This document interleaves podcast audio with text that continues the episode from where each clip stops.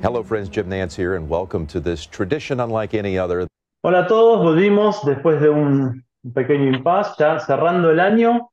Eh, tuvimos grandes invitados, eh, tenemos la vara alta, tuvimos a Hernán, tuvimos a Paco, tuvimos a Silvia. ¿Y quién faltaba para cerrar eh, este año de, podcast? Nos fuimos hasta el 8.15 de Augusta National a ver si estaba ahí y lo encontramos. Así que bienvenido al original, porque hay mucho imitador acá en Argentina, no sé si sabías, pero dimos con el original, así que bienvenido John a, a nuestra... Gracias. Por el, gracias por el ratito para charlar con nosotros. Un gusto estar con ustedes. Desde, desde, entonces, desde las épocas de Paco, me dicen Johnny en Argentina por vamos con Johnny, ¿no? O, o, o también una vez fui, fui, a Argentina, la primera vez me dijeron, hola Sean. John. No, yo me llamo, yo me llamo John, no Sean, pero bueno. Bueno, sé, sé que bromas, tenés ¿no? discusiones de, con Hernán y con Mati de, de pronunciaciones también. Sí, sí, es muy divertido. O cuando la mariquita me invitó a jugar ahí al Jockey Club y casi, casi todos quieren que fuera a la ducha, nosotros hicimos regadera, casi, casi me estaban acompañando como 10 a, a, presumirme la regadera. Le dije, bueno, pues déjenme bañarme, ¿no? Por lo menos. Pero sí, bueno, lo disfruto mucho y, y, y, se les extraña, ¿no? Eh, creo que pasó unas grandes épocas y así es esto. Ahora, ahora con Mati y con Hernán creo que hacemos un equipo muy divertido, ¿no? Cuando me toca hacer golf, porque pues estoy más metido hoy en día en la NFL que el golf, pero sigo haciendo algunos torneos de golf. Correcto. Quería ir a esta época un poquito para atrás para saber tu recorrido, porque muchos obviamente te conocemos básicamente por Augusta, acá en Latinoamérica, o por lo menos en Argentina, básicamente sí, sí. nosotros que nos dedicamos al golf por lo menos, eh, obviamente sabemos tu trabajo en la NFL, con el fútbol mexicano. Eh, contanos un poquito tu comienzo en el mundo de los deportes, en televisión y relación con los deportes. Mira, lo primero, eh, yo trabajaba en radio en México. Siempre digo que mi, mi gran break me lo dio TNT, el primer canal de cable en Latinoamérica no fue CNN, fue Ted Turner, fue TNT. Uh -huh. Por ahí del 92, 93, había un torneo que se llamaba el Senior Slam, que eran los, los campeones de los majors. De los majors, entonces se hizo, se hacía en Los Cabos, México, se hizo en Querétaro, Uh -huh. Y un día sonó el teléfono y, y, me habían recomendado dos colegas míos que dicen, pues hay un chavito en México que sabe de golf. Entonces, ese fue la primera vez que hice algo a, a nivel latinoamericano, ¿no? Me acuerdo, me acuerdo ese torneo en Querétaro que en el hoyo 1, un par 4, abrió con Shank, este, no. Jack Nicklaus, ¿no? Entonces, pues que te acuerdas, ¿no? Eh, y luego, acabo de estar hace poco en Los Cabos y se jugaba en Cabo del Sol, en Palmilla, eh, y de ahí eh, haciendo el golf viene una gran oportunidad y, y, lo platica en un libro que pueden bajar en Argentina en iTunes, que se llama Reportero de Cancha. Eh, del 94 al 2000 narré la NBA para TNT, pues ahí es como que mi, mi oportunidad de dedicarme a lo que, a lo que tanto me gustaba. Eh, la primera vez que hice reportero de cancha de golf, nunca se me olvidar, fue Bajala 2000, cuando Tiger, Tiger. Bob, Tiger le gana a Bob May. Uh -huh. Hay un, hay un video, hay un pot que pasa mucho que, que Tiger como va persiguiendo la bola, metiendo el pot, y, y, y, lo veo y, y recuerdo dónde estaba parado en ese hoyo, ¿no? Fue cuando fuimos a cenar y pues Paco y Silvia no me conocían, ¿no? Entonces, ¿y este, y este, de dónde, este de dónde salió? ¿No? Y bueno, ahí empecé, nunca, siempre cuento la anécdota que el primer hoyo, el primer día salgo, imagínate que es como un tobogán y te escupen, y veo a Tiger y dije, en la madre, ¿y ahora esto cómo se le hace, no? Y, y, había un golfista europeo, Howard Clark, que trabajaba para la BBC, que me ayudó mucho, ¿no? Fue alguien que me enseñó eh, cómo te movías, cómo ibas haciendo reportero de cancha en el golf, que es básicamente estás medio hoyo adelante, ¿no? Cuando pegan a green, tú ya te fuiste a la salida, me acuerdo esa vez que, que dije, está en la T, y Paco y Silvia no me entendían, es la T, ¿no? Entonces, son palabritas que, que aprendí a decir está en la salida del 1, entonces así ya no tenemos este, eh, dudas, entonces ahí comenzó y fue cuando ese diciembre fuimos a ese histórico este, mundial en, en Buenos Aires Country Club. Sí. Fue la primera vez que pude entrevistar al Tigre, que le dije, este, me acuerdo que le había dicho a Duval, estamos en vivo para 50 países y me felicitó y se, se siguió. Y Tiger sí se paró, Tiger sí se paró y me dio la entrevista, ¿no? Entonces fue la primera vez que pude entrevistar a Tiger y a través del tiempo, pues ya, ya lo he hecho en varias ocasiones, ¿no? Pero sí, más o menos mis inicios en el golf fue desde un estudio en Atlanta, en el Senior Slam en 92-93, la primera vez que hice eh, reportero de cancha de golf fue Bajala 2000. Mi primer máster fue el 2001 hasta la fecha. Eh, me acuerdo cuando me mandaron ese máster de noviembre, vendían unas placas de automóvil que decían noviembre, creo que 5, 20, 20 o algo así. Y fue cuando la compré, dije, Ay, me la voy a llevar. Bueno, esa vez nos dieron acceso a comprar online, porque en la pandemia Augusta puso una página que te daban un código especial porque todo estaba cerrado. Me puse a, a ver, porque te lo juro que no me fijo que cuántos años llevas, no, no, pero ahí sí me puse uno, dos, tres, cuatro, y dije, ah, mira, es el 2020 en mi máster número 20, ¿no? Entonces, pues las cosas que he vivido, la experiencia que he tenido es, eh, sigue siendo mi semana favorita, el máster en Augusta, o en Augusta, Georgia. ¿no? Dicho. Sí, Johnny, eh, la verdad es que, bueno, eh, eh, antes que nada me sale Johnny, también como, como bien lo dijiste vos acá, en Argentina sos, sos Johnny, así que me cuesta el cambio de la pronunciación. Yo te quería preguntar respecto a los latinos, porque por más que has entrevistado a Tiger y todo, siempre te, te hemos escuchado con Silvia y, y, con Paco con una conexión muy importante para con los latinos. Te quería preguntar si recordabas la primera entrevista o si tuviste alguna que te eh, haya marcado eh, con algún jugador latino eh, y también, bueno, incluso ahí a, mm, a, los españoles. Si tenés algún momento que recuerdes, más que nada de esas primeras coberturas que hiciste en Augusta o, o en general en golf. Sí, yo me acuerdo que cuando empiezo a hacer el golf, era Carlos Franco de Paraguay el Pato y el Gato de Argentina y Sergio García. Eran los cuatro que hablaban español, básicamente, ¿no? Este, me acuerdo ese Bajala, este, les voy a contar una anécdota. Estábamos en el domingo después de, de Bajala, nos fuimos, ustedes dicen, un boliche, eh, nos fuimos a un bar y de repente vi a la distancia que había alguien ahí, se acercó a saludarme y era el Pato Carrera. Y ahí nos tomamos unas cervecitas y creo que hicimos un...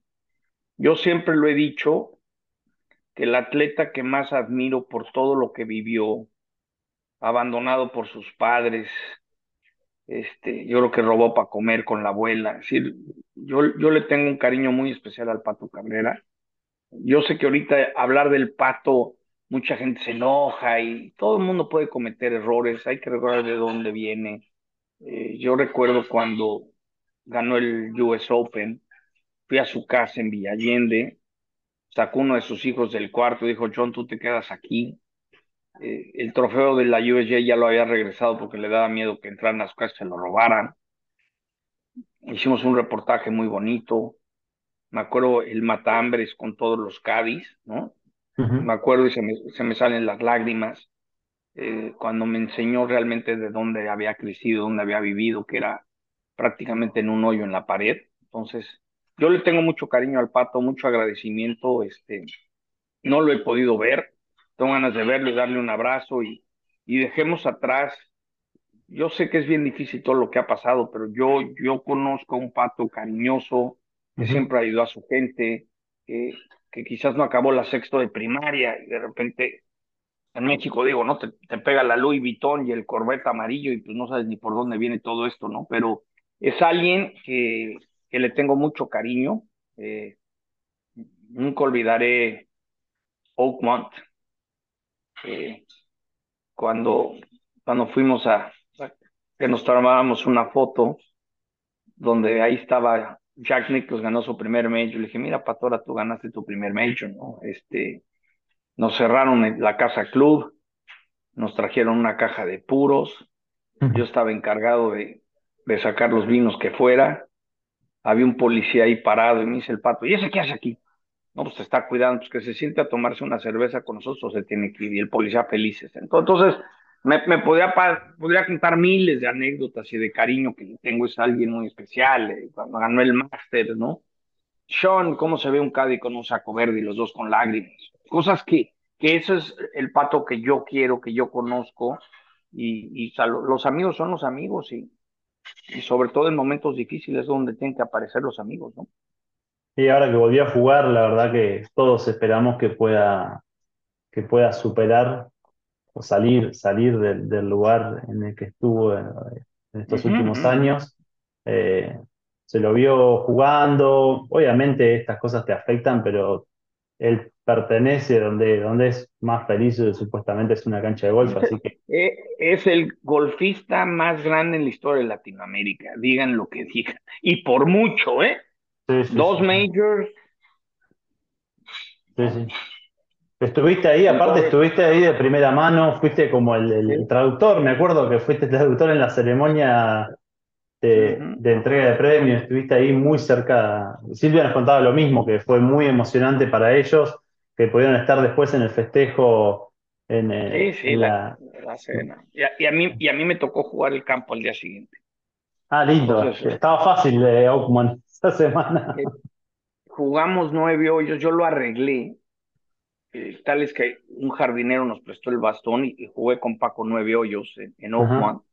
Y también cuando ganó en Augusta, eh, me tocó en el sorteo jugar al día siguiente. Por eso no me desvelé tanto. Me acuerdo, me acuerdo que había un trabajador boliviano de Augusta National. Me dijo, ¿qué toma el pato? Fernet. Y creo que habían abierto todos los, todas las tiendas en, en, en Augusta y no había Fernet. Pues nadie había encontrado una botella de Fernet en toda Augusta, Georgia, ¿no? Entonces sí, son cosas muy padres, este, lo he tenido en México, en, el, en, mi club, este, no sé, sí, es un tema que, que, que, que, que me llega al corazón porque es alguien que, que quiero y, yo sé que me gané su confianza, ¿no? Yo sé que el pato también me quiere, entonces eso es una, algo padre que así pasa, ¿no? Es como, hoy en día me llevo, eh, si me dijeras con qué golfista con el que mejor me llevo, pues sería Emiliano Grillo y John Ram, ¿no? A veces te llevas más y luego puede haber un periodista que no se lleva con los argentinos, pero se lleva con los colombianos. A, veces es como, tenemos que ser de otro lugar para llevarnos bien, ¿no?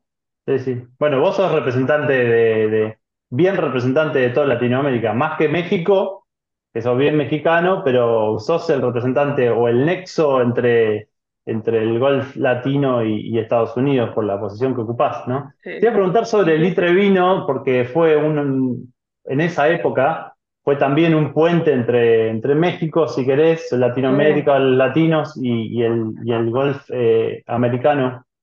¿Lo tenías como ídolo de más chico? Sí, él era mi héroe de niño.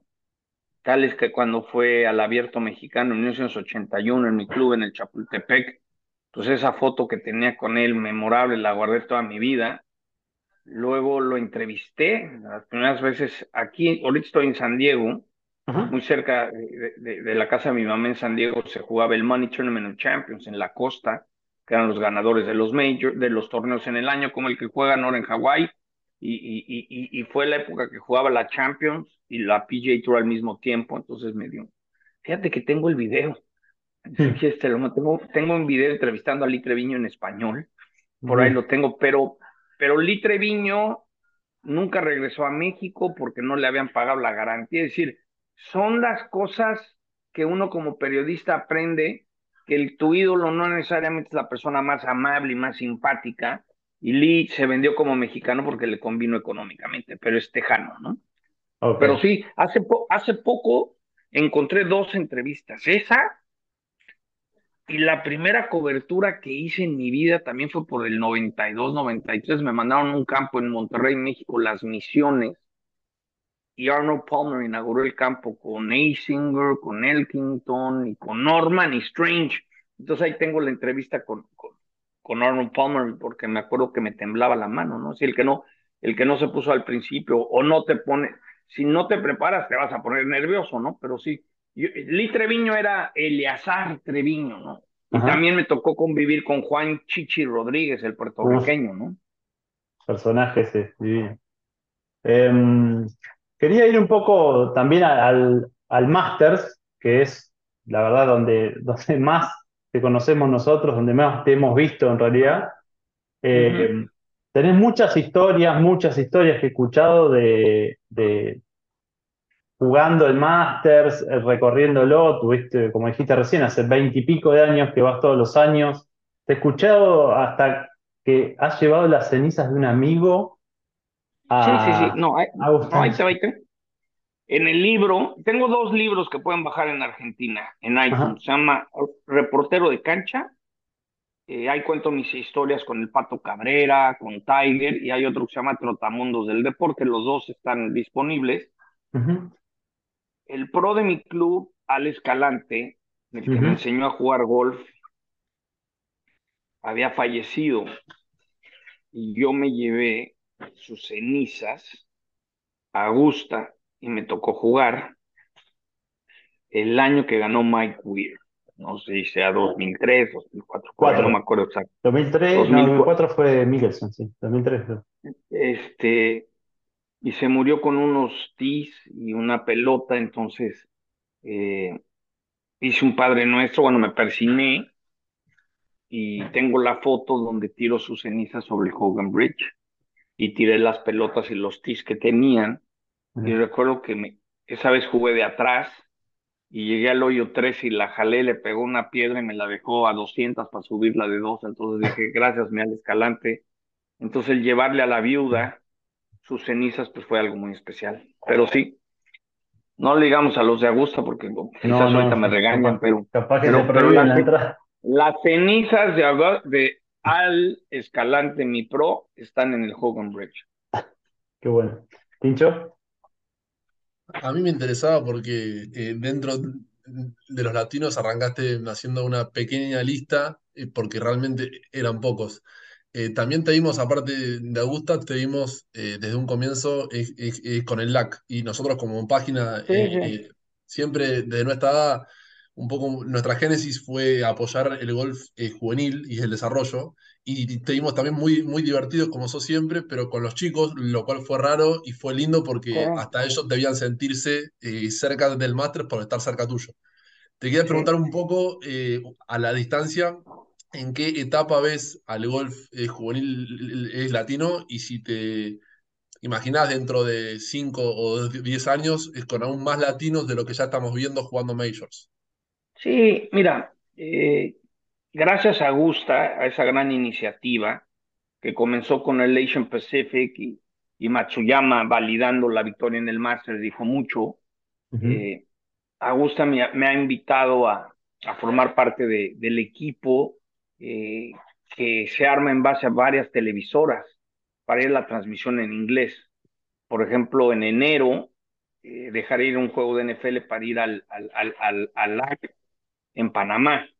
Entonces, por ejemplo, va Rich Lerner de Golf Channel, Andy North y yo de ESPN y... No, Dory, Dory ya no, va la inglesa de CBS. Asunta, fíjate el poder que tiene, tiene Augusta que junta de todos lados, nos visten con ropa de LAC y, se da. Ha sido una gran oportunidad porque los voy conociendo, ¿no? Entonces vas conociendo a Joaquín Niman cuando en Chile ganó, aunque ya lo supiéramos antes porque perdió el playoff en Panamá, pero vas conociendo a, a jugadores que van viniendo de, y, vas haciendo amistades con algunos de ellos y, y yo creo que hay que agradecer porque eh, Augusta puso orden en la región. Cuando yo crecía de niño y alguien quería ir a un torneo de golf internacional, pues de repente una llamada a la federación, a la asociación y Belijo, porque jugaba bien. Ahorita, si alguien en Honduras, México o en Argentina quiere jugar y no tiene el ranking, no lo juega. Entonces, ellos pusieron el, el orden. Eh, que nos afecta lo que ha pasado en el LIB, nos ha afectado. Es un hecho, ¿no? Porque nuestras estrellas, la dejo así, las figuras internacionales que salen de su país a ganar dinero son los que accedieron que el dinero era más importante que ganar cosas.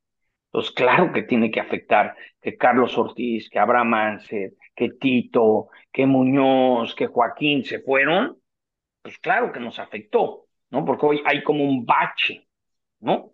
Eh, el, el, abierto mexicano de Vidanta, que es parte de la PGA Tour, pues decías, oye, hay cuatro mexicanos, ahora hay que crear, es como si nos quitaron una generación, ¿no? Sí. Nomás faltaba que se fuera Emiliano Grillo, y seguramente no se fue porque no se lo ofrecieron, ¿no? También es muy, es muy entendible, si yo gano ocho y me ofrecen 25, pues tienes que ver qué quieres o qué no quieres. Yo lo único que digo es, si te fuiste, pues ya no te quejes, ¿no? Entonces, si yo mañana dejar el Monday Night Football y dejo el Masters para irme a transmitir otros torneos, pues este, no me he ido porque no me lo han ofrecido, nunca no he tenido esa circunstancia. Entonces, aquel que lo critica es porque no se lo han ofrecido, ¿no? Pero es una realidad que en el desarrollo del golf latinoamericano, la salida de estos jugadores al LIV nos ha pegado, ¿eh? Sí, sí. Eso te iba a decir, porque justamente ahora nos quedamos con eh, jugadores, bueno, nombraste a Emiliano, eh, Nico Chavarría, eh, Camilo, Rafa Campos que acaba de, entrar, no hay más. Y todos los otros ya se fueron y ahora no se sabe qué va a pasar. Y te quería preguntar también, ¿qué opinión te merece vos tener una relación personal, diría, con Ram, de lo que se está hablando ahora?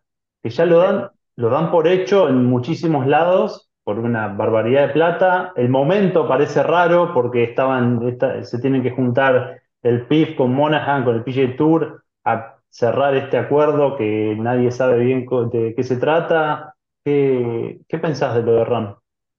Mira, yo creo eh, que jugadores como Tiger y Rory han tenido un trato especial por parte de la PGA Tour. Y esto es como alzar la mano a algunos jugadores y decir, espérame, no puedes no nomás tratar a ellos, ¿no? Este, eh, ¿qué creo? Que sí se va a ir. Eh, John tiene una gran ventaja. Si a partir de enero juega el LIV, él puede jugar los próximos cinco años todos los majors, puede jugar lo que quiera. Sí. ¿no? Eh, sí está en una circunstancia muy especial al ser el reigning Masters Champion, pues por cinco años puede escoger su calendario. Eso es muy diferente, ¿no? Si Joaquín se fue por 100 millones de dólares, pues ya perdió el ranking de top 50. Entonces, pues quédate con tu dinero, porque yo creo que de los latinos que tenían posibilidades de ganar grandes, era Abraham y Joaquín. Sí. Y ya los dos perdieron el ranking, entonces es, no sé, es como, eh, les, hace en septiembre, ya no sé si va, se va a usar, yo creo que sí se va a usar, fuimos a grabar un DC Sports Center, ¿no? El DC Sports Center es cuando se graba algo chistoso. Mm. Y fui a grabar, con, fui a grabar con, con, con, John Ram. Cuando lo vean se van a atacar de la risa porque dice que estamos en las oficinas de ESPN en la cafetería y estamos buscando su pelota y su pelota está junto a un lagarto y ese lagarto es la mascota de los Florida Gators. Entonces, como que él, él, él hace, como que estamos tratando de asustar al lagarto y él se asusta más, nos asusta a nosotros y, y dice, Ram, no, no, no, no voy a dopear. Entonces ahí empezó la broma porque lo grabó en inglés y luego conmigo en español, pero nosotros decimos, me voy a dropear y él dice, me voy a dopear. Entonces hasta, hasta, porque también en España pues, las chuletas son, son los bunkers, ¿no? Las calles son los fairways, entonces siempre digo, John, ¿y desde cuándo fairways tienen cemento, no? Entonces, bueno, eh, yo creo que este tema de leve la PJ Tour fue para no abrirse ante una corte, no abrir subidas, ¿no? Nadie quería abrir sus papeles y yo creo que van a seguir como están. Claro la pregunta es si van a coexistir. Es decir, o me das un pedacito de lo que tú tienes, o yo voy a soltar el billete y te voy a robar a más. Yo que eso, es lo que tengo que saber. Y, y, y, las conferencias de Tiger, Tiger dice mucho en pocas palabras. No podemos que vuelva a pasar que los jugadores no sepan qué está pasando, ¿no? Eso. Entonces sí, que, que, que, se le ha hecho un daño eh, muy fuerte al golf, sí, sí se le ha hecho un daño muy importante, porque luego empiezas a ver el tema de los patrocinadores. Normalmente un patrocinio eh, es por las veces que sales en la tele jugando un torneo de la PGA Tour. Por eso de repente veías a, Abraham con Callaway en el Masters, aunque ya no, ya es de Live, espérame, este es un torneo de la PGA. Entonces también hay que ver la industria, cómo sale de todo esto, pero a mí no me gusta el formato del Live, ¿no? Me, me, gusta el, el sentido que me recuerda las carreras que, iba de niño con mi papá aquí en Del Mar, que parece que es como un formato para apostar trifectas y exactas y todo eso. Pero el hecho, casi estaba hecho, o así parece que está hecho, ¿no? Y, entonces dicen, no, este en Estados Unidos el promedio de gente que ve golf es arriba de 50 años, hay que hacerlo más joven, no sé, me... Es, es, una situación bien complicada, ¿no? Yo soy fiel a la PGA Tour, ¿no? En México, nosotros como prensa crecimos con lo americano, NFL, Major League Baseball, NBA, entonces, por más que ganen un torneo de 100 millones de dólares, no es de la PGA Tour, eh, he tenido la fortuna que hago algunos torneos en inglés que me ha invitado la PJ Tour. Entonces, para mí es bien importante que, que, pude lograr esa meta. Eh, ahorita tengo confirmado el, en Vidanta y voy a hacer el torneo de Memphis, ¿no? Pero me sueltan de reportero de cancha en inglés y, me respetan mi acento y no les importa el acento porque quieren más mi conocimiento. Entonces, soy muy, soy fiel a la PJ Tour, ¿me entiendes? Yo defiendo a ESPN, defiendo lo que es Star Plus, en Estados Unidos ESPN Plus. Entonces me cuesta trabajo, pero yo no he visto algo de LED hace meses, ¿eh? Se me aburrió, no, no, no me, no me agarró. Y, tengo un hijo de 12 años que como que le llamó la atención, pero de repente, si no tienen ranking, si no tienen ranking, puntos de ranking, eh, pues te fuiste por la lana y, y, es muy entendible, ¿no? La cantidad de dinero que dieron si yo soy el que doy a conocer en el US Open que se va a Abraham Ansel, pues entonces ya no me habla, ¿no? Como si yo fui el que yo decidiera, ¿no? Pero bueno, ni. Y le había dado COVID, y yo lo sabía desde el martes, y no lo dije hasta el domingo, pero ya a veces nos volvemos los pelos de la película, pero eh, en nuestro trabajo no te tienen que querer, te tienen que respetar y tan, tan, ¿no? Entonces, el leve es algo que, que entiendo el descontento de los jugadores, porque gracias al LEV ya están pagando dinero si no pasas el corte. Es decir, la PGA Tour hacia lo que quería y la soberbia, la soberbia, la han pagado muy duro, ¿eh? También ha habido mucha soberbia en todo esto, ¿no? Sí, sí, sí. Por supuesto. Pero en cuanto al, al, al, producto que hace el living, vos siendo una persona de medios y particularmente trabajás en deportes que si hablamos de show y de éxito en hacer show, tienen un doctorado. Eh, ni hablar si, entramos en el Super Bowl y en eventos particulares, pero yo, eh, por lo menos desde el punto numérico, me parece que el LIV tampoco tuvo el alcance y esa revolución que esperaba. A vos que te gusta, digamos, eh, el show en, los otros deportes, ¿qué te parece que es lo que, lo que el producto del LIV no logró concretar? Porque numéricamente no atrajo a la cantidad de gente que esperaban con la plata que pusieron, ¿no? Sí, mira, yo creo que eh, en la industria que estamos es el entretenimiento. Y tú puedes divertir a la gente sin faltarle respeto. El gol se puede volver, y vamos al hoyo 15, y está para par, ya sabes, o la metió, guajolota, tres al hilo. De repente quiero un poquito de eso porque creo que eso no, es sano. De repente divertir, yo sé que va a haber alguien, este mexicano, como dice la super guajolota, y alguien se divierte, pero lo que tratas es de entretener eh, pero hay ciertas cosas y hay ciertos deportes que, que de repente llegan a una salida y está la bocina y la música. No, eso está acabando. Acabando, contrata a Luis Miguel, págale un millón de dólares y que cante, ¿no? Pero ah, lo traté de ver y de repente soy fiel a mi causa y no le encontré, no le encontré un chiste, ¿no? Si yo recuerdo, estando aquí en San Diego, la semana después del Masters, cuando ganó Cóceres en Hilton, ¿no? Por decir. Tú lo disfrutas como latino. Vas, José, ganaste un torneo de la PGA Tour. O, ahorita que Camilo casi gana en Los Cabos y luego va a las Bahamas o donde fue el torneo y ganó. Esa fue la emoción, porque crecí con lo que es la PGA Tour, lo que significa de ser un ganador, ¿no? O que regrese el Tigre para tratar de pasar la marca de Sam Smith, pero que de repente me digan, no, este repartimos 5 millones entre tantos, o sea, no, eh, los que se divierten son los que están cobrando ese dinero. Sí, nadie más. porque están jugando, no sé, como decía Johnny Miller, ¿no? Sería como el Hershey Venezuela Open, ¿no? De parejas, ¿no? Es que me parece que ahí encima pusiste buenos ejemplos y yo eh, eh, pensé ahí en la Copa Radio, porque a donde hay show y a donde hay pasión es a donde hubo historia eh, y, a donde hay cierto honor en juego. Es cierto, igual lo que vos decías, que es un tema muy complejo porque, porque trajo beneficios para jugadores en general, y, pero en cuanto al alcance y el desarrollo de golf, que es un poco lo que nosotros siempre estamos viendo, me parece que en Argentina vino excelente el triunfo de Grillo eh, pero en general, al bajar la visibilidad de jugadores claro. como Anser y todo, que también eran jugadores muy carismáticos, se sumaba a eso, me parece que estaban en, una etapa de sus carreras ideal, eh, con Mito, eh, que le había pasado cerca en el PG Championship, Niman también, eran jugadores y bien humanos, además de ser cracks, entonces la verdad que fue un golpe, es cierto lo que vos decís, que, que fue un golpe que se va a sentir por bastante tiempo más también. Sí, yo, yo sé que, por ejemplo, en Star Plus México es el, en su momento el que más se veía, luego Chile y Argentina. Entonces tú imagínate en Chile, ¿no?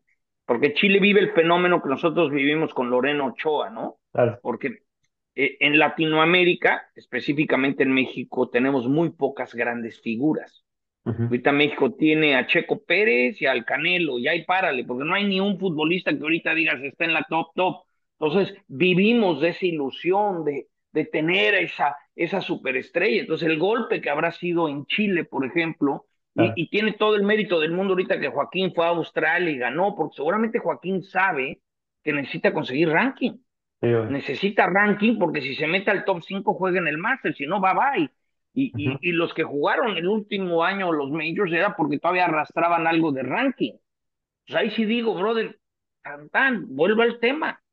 ¿No? Si a alguien le ofrecen 10 veces más de lo que gana, pues aguántate ni modo, ¿no?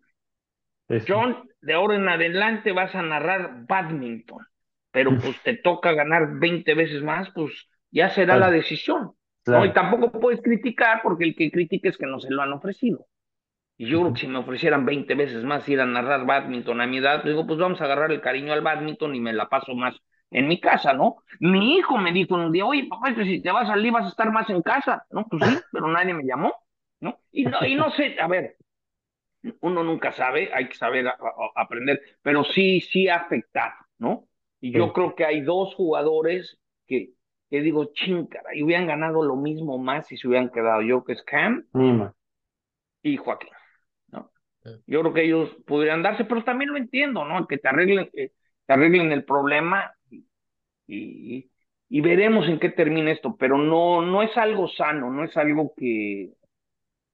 No, se, no, se ve orgánico aparte, no se ve orgánico porque aparte no es un modelo establecido de negocio, está claro que el, se pone plata, pero sabiendo que no se va a recuperar. O sea, no hay, no hay una estructura que te permita verlo proyectado en el largo plazo. Y ahí te va algo que, que, que, que, sé y me consta. Es decir, la industria americana se unió. Todos los bancos, los refrescos, las marcas dijeron, no, no. Nadie, toque. Entonces, ese es el tema como que, no sé, a mí la verdad, a mí me gustaría que la PJ Tour aguante y siga. Y lo que hay se hay, ¿no? Y yo creo que el hecho de que no hay puntos de ranking eh, es un ejemplo de, yo sí creo que todo esto era para, para no abrirse ante un juez eh, la operación, porque también la PJ Tour por mucho tiempo ha sido como una beneficencia y hay muchas cosas que, no, y oye, soy, pues ese, ese jugador sí le pagaban, pero en efectivo, y este no, y por qué le dan este sí, es decir, creo que hay muchas cosas, este, que puede pasar como en nuestros países con los políticos, ¿no? Y el avión, ¿quién lo usaba? Y los gastos, ¿quién los pagaba, no? Ese tipo de cosas, ¿no? Bueno, John, te quería llevar un poquito de, vuelta a Augusta, que es un terreno que conoces bien, eh, al margen de, por supuesto, de lo que todos nosotros conocemos y, has estado en momentos históricos, la verdad, porque al estar ahí en el, en el hoyo 15, 16, viste definiciones, viste tiros como el de Tiger, el famoso tiro de Tiger del 2005, estuviste ahí, eh, tuviste momentos históricos. Pero te quería llevar a un, lugar que no todos conocen tanto, eh, pero vos conocés, y quería que nos cuentes un poquito de qué se trata, que es Bergman's Place. ¿Qué es Bergman's Place para el que no conoce? O sea, Augusta es un lugar súper exclusivo y Bergman's Place es un lugar exclusivo dentro del lugar más exclusivo. Sí, yo siempre digo que es como si entras al lobby del hotel más grande en Las Vegas, Nevada. Eh, es un hospitality que les costó como 60 millones de dólares. En dos años se recuperó, no se sabe exactamente, yo creo que van como 3 mil personas al día, calculo. Creo que ahora están como en 12 mil dólares la semana, pero no se venden al público. Entonces realmente eh, es para Recordemos, es para sponsors y socios, sponsors que ponen la plata y socios, ¿no? Y, y, amigos de la industria. Es decir, Callaway tiene, Titleist tiene, Scotty Cameron tiene, TaylorMade tiene, ¿no? Normalmente les dan 10, 12 y los pagan, invitan a clientes. Nadie debe ir invitado con el patrocinio de FedEx o, ¿me entiendes? Ahí, no le gusta que diga invitaron a los de Coca-Cola y vienen 10 de Coca-Cola, ¿no? Claro. Eh, tiene como seis restaurantes eh, que tienen desde comida de San Andrews, comida Cation de Nueva Orleans, mariscos, todo lo que te puedes imaginar, eh, gratis, ¿no? Comida y alcohol. luego, luego, sales al, al jardín está la réplica del green del 7, 14 y 16. Y luego hay otro green que tiene posiciones al fondo del 10. Si sabes, pues dices, este, este, es eh, tal hoyo, ¿no? Eh, y, y luego sales a la cancha, caminas un poquito y llegas a la salida del 16.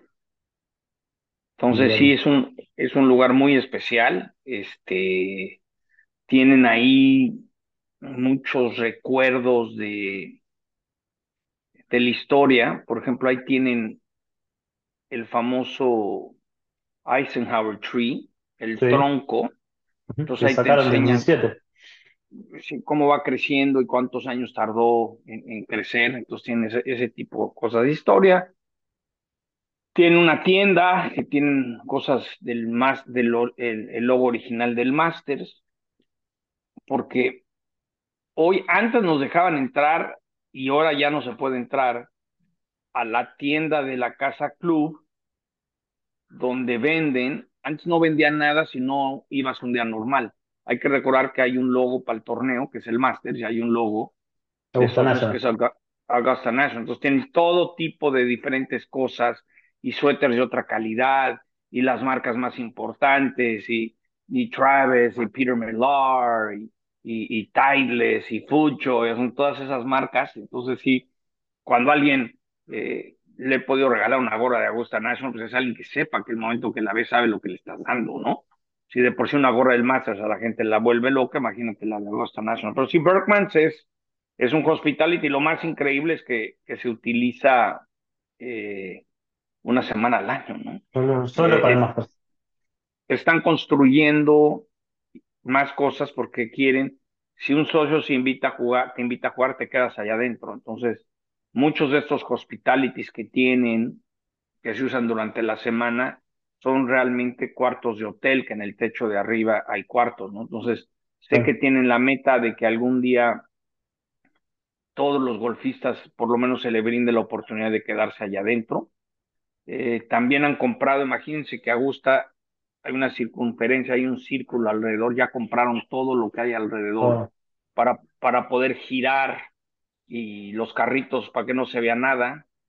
Eh, luego la calle Washington compraron un centro comercial, entonces hace unos años inauguraron un túnel por abajo Pasa por abajo de la calle. Subterráneo de la calle para, para este, el centro de televisión. Y el año que entra ya habían comprado otro. Ahora, acuérdate que anunciaron que habrá un tipo de tailgate, como es en, el deporte americano, donde si tienes acceso a entrar al Masters, pues vas a poder estar del otro lado de la calle comiendo o al igual poteando y echando relajo, ¿no? Como pasa en el Super Bowl que hay hospitalities antes. Entonces es, yo, yo siempre describo al Masters, es el único evento deportivo del mundo que yo sé, que yo sepa, ni olímpicos, ni mundiales, que en Estados Unidos pagas un, un derecho a transmitir, que es CBS y ESPN, y el 100% de los anuncios son de ellos. ¿no? El, anuncio de Mercedes, Coca-Cola, UPS, todos son de ellos. Entonces eso es increíble, ¿no? Tienes que recuperar tu inversión fuera del tiempo de transmisión. Imagínate que de repente un Boca River, un América Chivas te dice, no, pues el tiempo comercial es de la liga. Dirías, ¿qué? ¿Cómo? ¿No? ¿Cómo ganan? Claro. ¿Cómo ganan? Te quería preguntar eh, también, eh, pensando en el tiro de Tiger recién, ¿cuál, fue el tiro o el momento más, o más vibrante o más grande que viviste? Eh, puede ser en Augusta o puede ser en otra cancha, pero debe, haber pasado en Augusta, clase seguramente. Si fue ese el del 2005 de Tiger o fue otro. Sacando el pato, ¿no? Sacando la victoria del pato, que fue especial, algo que, nos ocupa. Sí, sí, porque cuando el pato la deja dada en el 15, me me metí uno de esos años portátiles a ir al baño y se me salieron las lágrimas. Dije, no puedes llorar, John, te tienes que concentrar en lo que estás haciendo. Claro. O, cuando o cuando el último día pegó el híbrido en el 8 a 300 yardas y le dije a Paco, no, pues, tiene doble caída, está derechito, este pot puede marcar la diferencia, ¿no? O, pero de, de Augusta, pues sin duda alguna es este el approach de Tiger, ¿no? Pensé que me iba a dar un infarto esa vez, ¿no? Fue la ovación más grande que hubo, no sé. Nada, Jurabas que se iba a caer este, la, la, torre del 15, ¿no? Y luego imagínate que en la pandemia me tocó ese Masters 2020 y no había nadie. Nadie. Entonces me acuerdo que el viernes reanudaron la actividad y Abraham jugaba con Phil, terminaban, salían ahora sí que por shotgun en el 12. Y cuando llegué y me di cuenta que yo era el único allá abajo, fuera de dos, tres personas que estaban trabajando, pues sí, como que me dio escalofríos, ¿no? Pues ese tiro, ese, ese tiro en el 12, cuando no había nadie de gente, jugando un Masters, eh, son de esas cosas que, que recordaré para siempre. Eh, ¿Qué más? Pues mira, yo creo que el Pato ganando el playoff también muy especial, ¿no? Ese fue el, tiro, el, tiro, del 18, ese que, relatado por Jim Nance, ese bajo la lluvia que la deja dada, ya está, ya está, le dice el Nico, ese, ese audio es, es espectacular. Sí, sí, sí. Sí, ese, pero sí. yo, creo, yo, creo, que ese approach de Tiger sí, y mi, mi, mi momento más bonito en la historia del Masters es cuando el pato me dijo, Sean, ¿cómo se ve un caddy con un saco verde? Es algo que... Linda esa que, que, nunca voy a olvidar, se lo he practicado a Ram. He tenido, mira, eh, les cuento una. He tenido la fortuna de entrevistar a, a Sergio García como ganador del Masters, a John Ram con su saco verde. Y la última victoria de Tiger, llegaron y me dijeron, John, te lo has ganado, vas a tener dos o tres preguntas con el Tigre. Y bueno, ya te imaginas la emoción de, de haberlo practicado, de ir dando, correteándolo a Buenos Aires, a que ahorita yo, si pase, le grito Tigre, se para y me saluda, que, la verdad es, yo creo que es la máxima satisfacción saber que el Tigre respeta mi trabajo y me quiere, eh, pero resulta que ese máster se jugó en la mañana por el clima y, y, llegaron y dijeron, este, pues, el Tigre se tiene que ir a las 8 porque quiere que sus hijos vayan a la escuela y si no sus pilotos ya no pueden volar. Fíjate, ganador del máster mandó por un tubo a, a, a Augusta y hizo cinco minutos a ESPN, cinco minutos al Gold Channel y vámonos, ya no lo pude entrevistar. Estuve ahí, porque de la hora que da el Master Champion, pues se volvió diez minutos y pues, me quedé con las ganas, ¿no? De esas cosas que dices, wow, ¿no? Este, yo, mira, fíjate que la de Sergio la disfruté, Este, fíjate qué buena anécdota. Esta es una buena anécdota. Llegamos, estamos en la casa y Augusto Bullrich, eh, compañero mío de ESPN muchos años, me dice, oye, nos invitaron a cenar a casa de Sergio para festejar el máster. Le dije, ah, pues órale, yo llevo mi botella de Dobel y regalo su botella. entramos a la casa y había un señor haciendo una paella, mentando madres que no prendía, ¿no? Y este, y lo veo, ¿y usted de dónde? No, yo soy mexicano, siéntese, ahorita le doy de comer. Y con el tiempo supe que era el chef Andrés. Ajá. El famoso chef Andrés. Sí, sí. Y, y luego ya me sientan a cenar y a la izquierda de mí era Luis Figo, ¿no? Ah, bueno. y Figo, Figo es mamonzón. Entonces le dije, vamos a hablar de golf, nada de fútbol. ¿Dónde juegas? En la Moraleja, Puerta de Hierro. Entonces ahí me la llevé muy padre. Entonces son de esas anécdotas que esa fue gracias a Augusto Bullrich, que me, me presentó a todos los de la Mariquita y este chat de la Mariquita, que son cientos de golfistas argentinos. Que por cierto, hace, hace poco me eché una broma, no se me vayan a enojar, pero con, vi a mi grillo en, en Los Cabos, entonces estaba burlando de lo malo que es México, ¿no? en el fútbol y que siempre nos ganan. Le dije, mírame, tú y yo podemos salir a apostar en pesos argentinos, ¿no? Y lo que te gane en el, y lo que te gane en el hoyo 2, al igual ya vale el triple en el hoyo 17. y me dijo, esa sí ya no te la puedo, esa ya no te la puedo discutir. Le dije, bueno, no se meta, yo no me meto con el peso argentino y tú, te metas, tú no te metas con la selección mexicana.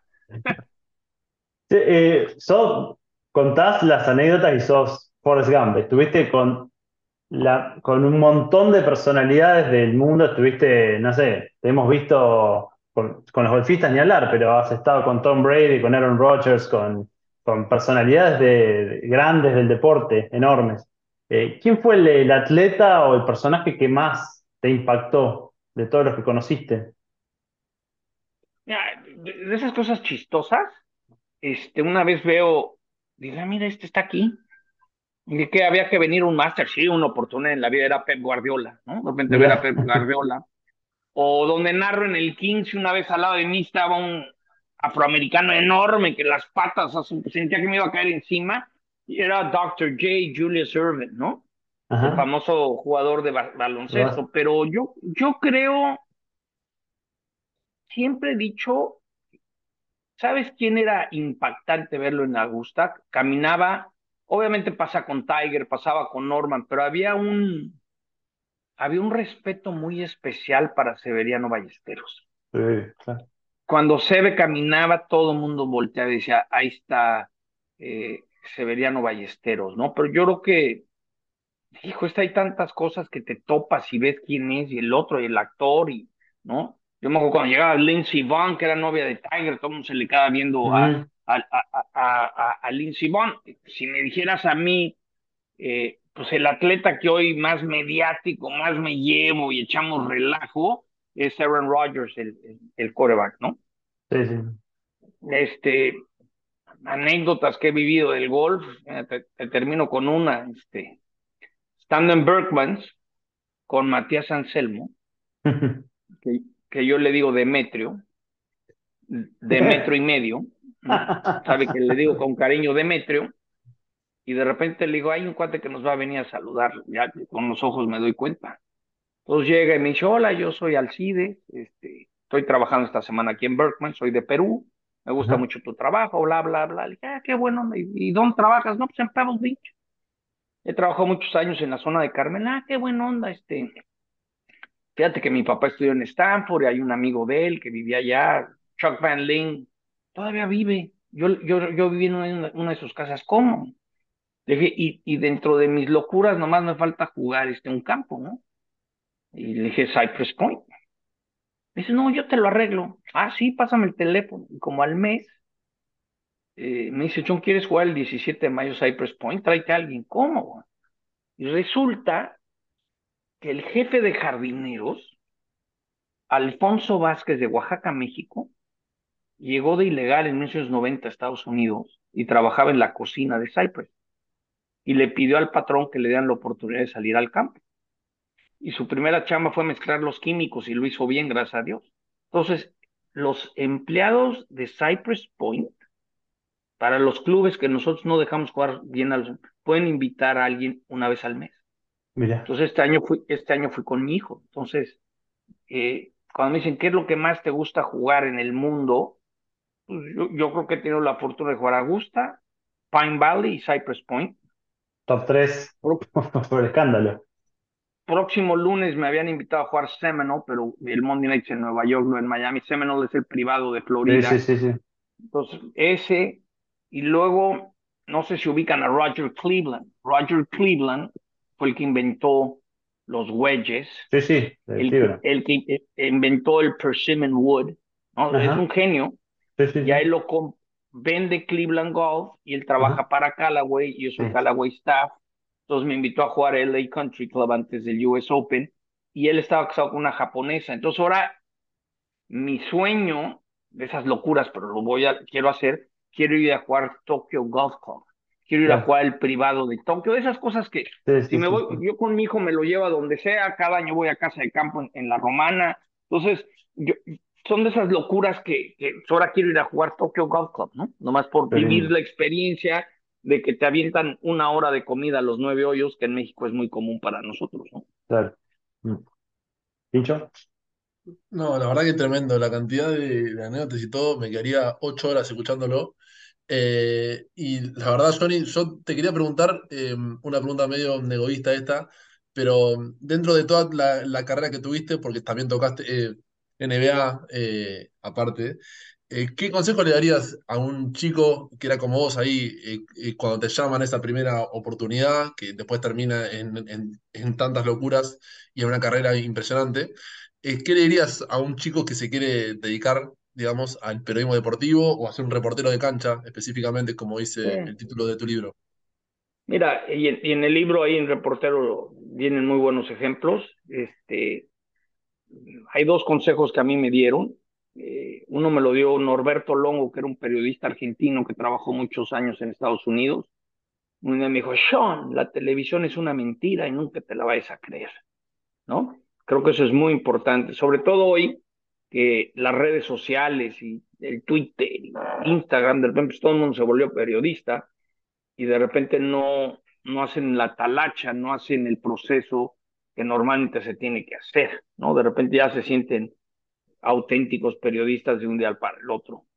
Eh, otro gran consejo que me dieron, Joe Buck, un gran narrador americano. Un día en un Super Bowl le dije, señor Buck, yo lo admiro mucho, ¿me puede dar un consejo? Me dice, mire, joven, usted solamente va a usar el 5% de lo que prepare, pero el otro 95% tiene que ser igual de bueno. Entonces, leer y prepararse. Hoy creo que es importante ser bilingüe, pero hablar inglés bien. Bien para salir al aire, para poder manejarlo. Si el que no sea bilingüe no, no lo hace, yo sigo eh, mi gran meta que tengo y lo voy a lograr es eh, abrir la puerta en Estados Unidos, la puerta donde un programa es de 80% en inglés y 20% en español. La mayoría es latina hoy en Estados Unidos, de las minorías. Les doy un dato, este, 30 millones ven el fútbol mexicano en México. 60 millones ven el fútbol mexicano aquí en Estados Unidos, ahorita que estoy en San Diego, y tienen 800% más de poder de adquisición. Y si tenemos el Latin American Amateur este año en Panamá, o la NBA va a México, la NFL, la NFL va a ir a Brasil este año, ¿saben por qué hacen todo eso? Porque lo que más les importa son los hispanos en Estados Unidos. Claro. ¿Entiendes? Eh, si, si un mexicano ve a Abraham Anser o veía a Abraham o a Joaquín en Estados Unidos, ese es el que compra. Entonces, eso, pero mira, el consejo es prepararse, leer, leer, leer, leer y leer. Y algo bien importante, tienes que tener una carrera universitaria, porque siempre cuando voy a dar pláticas, digo que hay una puerta de 500 jóvenes que quieren entrar y entran 5. Y esos 495 pues más vale que tengan un plan B, C y D. Entonces tienes que tener una carrera. Tal vez en ESPN, eh, si no has terminado la carrera no puedes ir a trabajar, porque esto no es un juego, ¿no? Creo que en muchos medios en Latinoamérica juegan con los sueños de los chavos, pues vente a trabajar a ver qué haces, no te vamos a pagar, pero ve aprendiendo. Y luego el pobre chavo, después de cinco años, perdón, pues ya no hubo nada para ti, luego qué va a hacer, ¿no? Entonces creo que eso es bien importante, Junta, no... A mí mi papá me enseñó dos cosas, que me enseñaron a pensar y a llevarme con la gente, ¿no? Pero tienes que también ver tu realidad de qué necesitas para vivir bien. Yo el dinero nunca lo he visto como una prioridad, pero hay que partirse la madre para por lo menos darle a tu hijo lo mismo que te han dado a ti, ¿no? Entonces ahorita estoy, ando a full. Ahorita estoy en San Diego, mañana tengo que estar en Los Ángeles, el sábado en Nueva York, y así me la voy llevando y soy feliz y, y, y, y, el golf es mi pasatiempo, es lo que más disfruto, ¿no? El golf es mi vida, mi segunda casa es el Chapultepec. Yo creo que los patrocinios que más disfruto es este, es Callaway, ¿no? Cada enero me llegan todos los palos nuevos. acabo, de, acabo de probar la Chrome Pro y por lo que a mí se me dice, que todavía no lo puedo subir a redes, es que por primera vez una pelota Chrome Pro sale más dura y tiene más spin que la Pro V1. Fíjate lo que estamos llegando de, de mundos que, la tecnología que está avanzando. Entonces, imagínate como niños chiquitos y te ay, me prueba la pelota. Ya yo feliz, ¿no? Porque Callaway está aquí en San Diego, está en Carlsbad. Entonces, son de esas cosas que disfruto mucho, que he sido parte de su familia y, y, y, y, no lo hacen porque ah, es el latino. No, vamos a llegar al mercado hispano, millón, ¿no? Entonces, esas cosas que el golf es como mi, mi pasión, pero sé que la NFL también es muy importante. Yo no podría hacer, yo no podría hacer golf todas las semanas, me aburriría. ¿no? Bien. Bueno, John, no te sacamos más tiempo, la verdad que podríamos estar horas charlando. La próxima vez que vengas por Argentina, tenés varios asados a disposición, con Fernet incluido. No, no, no me gusta. Yo llevo, yo llevo el toqui, no, el Fernet, esa vez con el pato Cabrera, no, no, no, con refresco no. Y aparte dejé, dejé el refresco.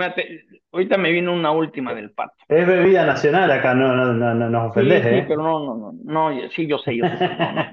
Yo, yo, llevo el yo llevo el tequila y el chipotle. Mira, una última del pato, ahorita me acordé. No me acuerdo si es el, el 10 o el 11, el último día en Oakmont. Pega su bola en el green, la bandera estaba hasta atrás y pareciera que se pasó, iba a quedar mal el live y por primera vez el pato, eh, la presión se estaba frustrando, se enojó. Y yo ya estaba en el green y le hago una seña como diciendo, tranquilo, pato, quedaste bien. Y esa noche, como a las dos de la mañana, cuando me dijo, Sean, no sabes cómo me ayudó cuando me dijeras que esa pelota estaba bien, no sabes cómo ese momento de tranquilidad me ayudó a seguir bien. Es decir, hice algo indebido y asesoré a un golfista como no lo debe haber hecho, pero bueno, no, no le contemos a nadie. Son de esas cositas que ahorita me, me recuerdas y, fabuloso, ¿no? no ¿Quién abre? Le dije, mira, yo no conozco de vinos, pero sí sé lo que es este Bordeaux y llégale, brother, ¿no? Y luego me, me habló como a las cuatro de la mañana y en el celular. Y me dice, Sean, ¿quién ganó el US Open? Que no me acuerdo. Le dije, tú, Patito, gracias por ser un gran amigo. Creo que con eso les pueden decir que lo que quiero, lo que, lo que, lo, lo que no he en mi mente, quise viajar, no, había la posibilidad. Ojalá, ojalá le den la visa, ojalá se pueda venir a Houston y pueda, volver, ojalá pueda volver a Masters. No, porque yo lo único que digo es sí, mucha gente ha sufrido esa situación, entonces hay ese enojo hacia A, pero pues ya yo creo que la gente ya pagó lo que tenía que pagar y, ya hay que abrazarlo y consentirlo. Muchísimas gracias, John, por el ratito. Eh, pasamos muy bien hablando de golf y todas las anécdotas que, que, tenés, así que es un placer enorme y esperemos encontrarnos de vuelta dentro de poquito. Un abrazo, muy grande. Gracias por todo. Muchas gracias. De nada, ahí estamos en contacto. Soltando bien.